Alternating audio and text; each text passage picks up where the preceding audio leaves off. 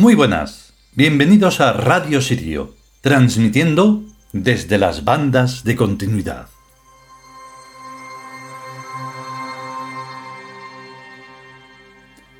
Aunque sea completamente incomprensible, me está haciendo mucha ilusión este pedazo libro, esta pedazo de experiencia vital, porque, mm, bueno, eh, quedan clarísimas tantas cosas que, no sé, solo cabría preguntarse por qué no estoy en ese área en el que estos están explicando esto.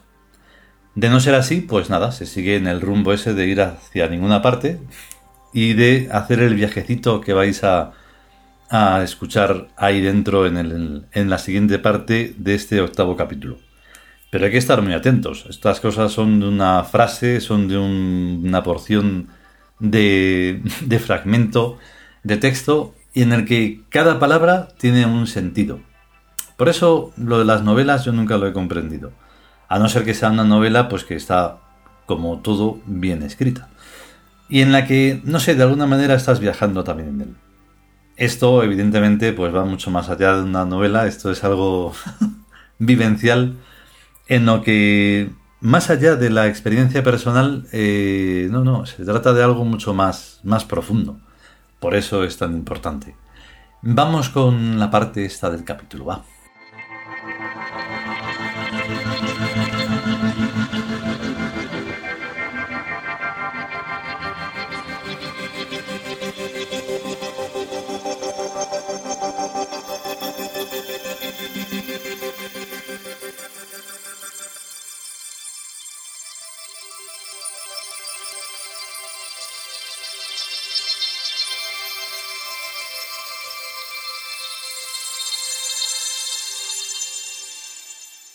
Nosotros los Tiud.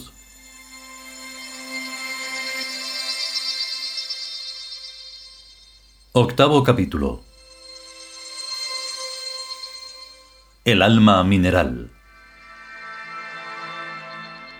Tercera parte.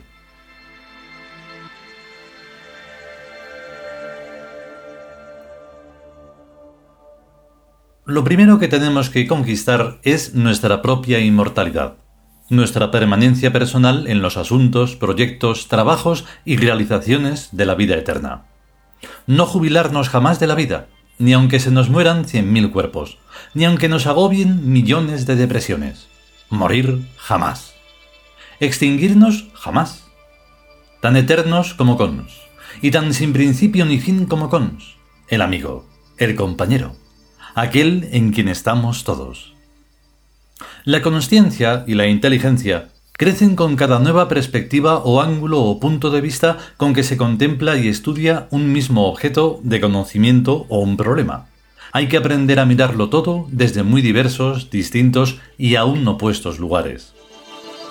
Algún día, pues, en el futuro estará resuelto completamente el problema de la inmortalidad de la conciencia personal de yo.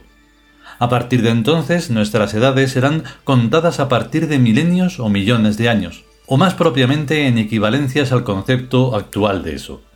La perspectiva de futuro estará entonces resuelta. Pero a la vez, o antes, o ahora, habrá que resolver también la perspectiva de pasado. Recobrar la historia de nuestras conciencias personales de yo hasta el origen.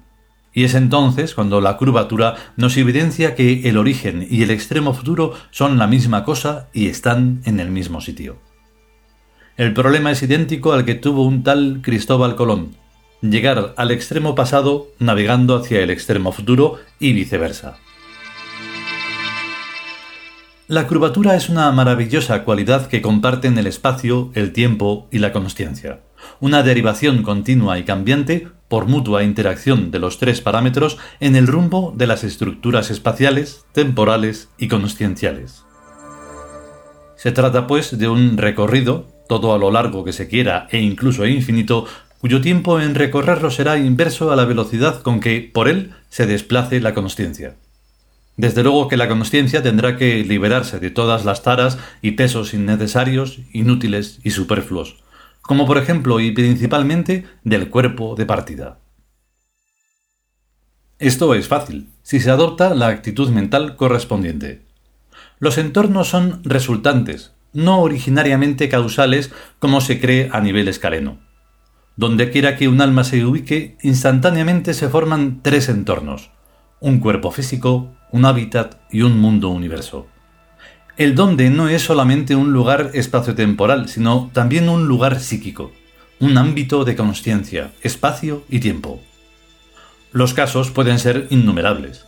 Si el alma aterriza en una situación abiológica, el primer entorno o cuerpo que le surge es o fenoménico, de energía, o mineral, de materia inorgánica, agua, gas o roca. El hábitat y el mundo universo serán los que le correspondan. En tales viajes, las que importan más o mucho, pues, son las coordenadas de la dimensión consciencia a que uno quiere dirigirse. Seleccionar previa y cuidadosamente el tipo de biología, de soma, de estructura sensorial y físico-mental, adecuados a la clase de pensamientos, emociones y sentimientos que uno quiere asumir en el lugar al que va a dirigirse. En principio parece complicado, pero en la práctica la selección de coordenadas es automática y consecuente a la intencionalidad anímica que adopte el viajero, de entre un reducido repertorio de actitudes vitales generales. La experiencia nos enseña hasta la saciedad que cada tipo de gente va siempre al mismo sitio, a pesar de que teóricamente podrían elegir entre muchos destinos. Esto se debe a la proclividad o inercia que el alma tiene a repetir en forma de coordenadas sus propias relaciones cuantitativas internas, lo lógico sería que cada triángulo escaleno tuviera medidas diferentes a las de todos los demás, pero contra esta lógica se oponen tenaces tiranías específicas que tienden a uniformizar y simplificar la posible variedad del conjunto en clasificaciones sencillas. Cuanto más cerril es una especie o grupo, tanto más feroz es en la exigencia a sus individuos de que adapten sus ángulos interiores a un par o poco más de patrones considerados óptimos como a esas tribus que se estiran el cuello, los labios o las orejas, o se apepinan el cráneo, o se achican los pies.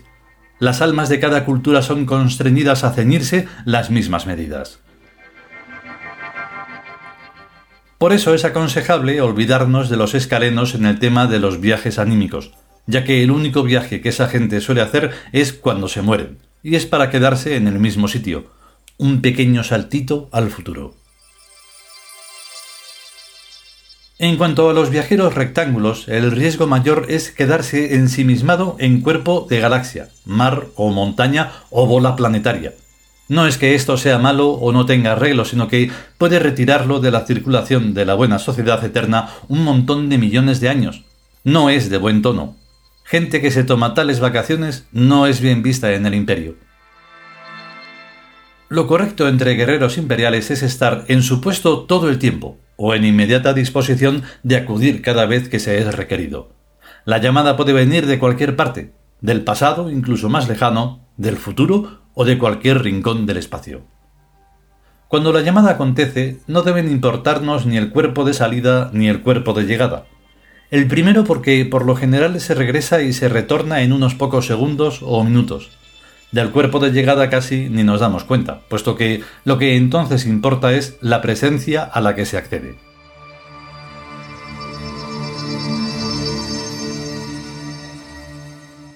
La velocidad en los viajes anímicos es prácticamente instantánea, incomparablemente mayor que la de la luz. El mínimo tiempo que se emplea no es propiamente en el viaje, sino en la adecuación de la voluntad a la partida y en la adecuación de la sensibilidad a la llegada ya que el espacio-tiempo se recorre por una línea de conciencia, inespacial e intemporal. Las líneas de conciencia son innumerables, pero todas están en el aquí y el ahora eterno y ubicuo del tetraedro. Es obvio, cuando se prescinde del pasado e inútil equipaje del primer entorno o cuerpo, se hacen innecesarios el segundo entorno o nave y el tercer entorno o universo, el desplazamiento entonces es estrictamente mental y anímico, de un lugar psíquico a otro lugar psíquico, como entre los distintos ámbitos de una misma habitación o las distintas habitaciones de una misma casa. No hay afuera. El punto de partida y el punto de llegada pertenecen a una misma realidad interior, al adentro, cualesquiera que sean sus respectivos grupos de coordenadas. El norte de las almas, la polaridad básica, referencial para todos los demás rumbos, es Birk, la capital del imperio, la ciudad de las bandas de continuidad cuya proyección mítica en la Tierra se llama Tebas. Birk está situado en el Zam, en las alturas, en relación al espacio y en el extremo futuro en relación al tiempo. Es un lugar pues tan físico y tan real como cualquier otro, o tan irreal y tan arquetípico como cualquier otro. Eso depende del criterio. Su medida en la dimensión conciencia es también extremada y máxima. A esa ciudad, por tanto, es a donde nos conviene viajar con la mayor frecuencia posible. Y plantear allí nuestros problemas y nuestras ignorancias invencibles.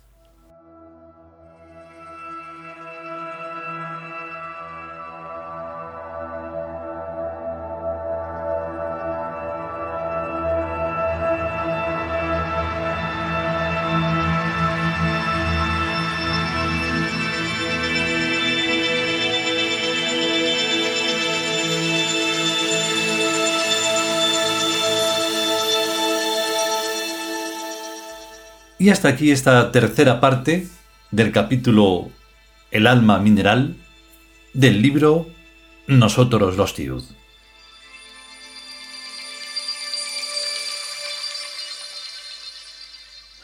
Y es que ahí está la cosa. Porque claro, lo único que se consigue de ese saltito al futuro de la muerte es drama.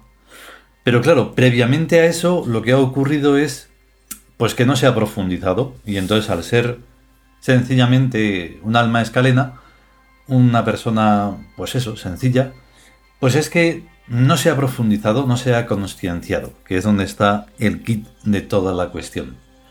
Porque si se hace ello, ya en este instante uno, eh, por supuesto, puede sentirse completamente inmortal y solo es una cuestión del comportamiento y saber que en realidad al final esa muerte pues es un cambio de algo. Lo que molaría es dar con el, con el secreto, con la cosa de parar ya eso y continuar aquí para toda la eternidad, de verdad, físicamente. ¿eh? Nada de, de cosas raras, porque de esa manera la conciencia solo podrá crecer. Lo que pasa es que quizá el entorno no sea el adecuado, pero ¿por qué no? Si al fin y al cabo en Acuario se trata de eso, de los de constreñirse a un lugar y que la gente se mate ya o yo qué sé, se hagan el caos que quieran. En fin. Si podemos y sobre todo si queremos volveremos con la última parte de este octavo capítulo. Mientras tanto a ser y a estar conscientes y a cuidarse, claro. Hasta luego.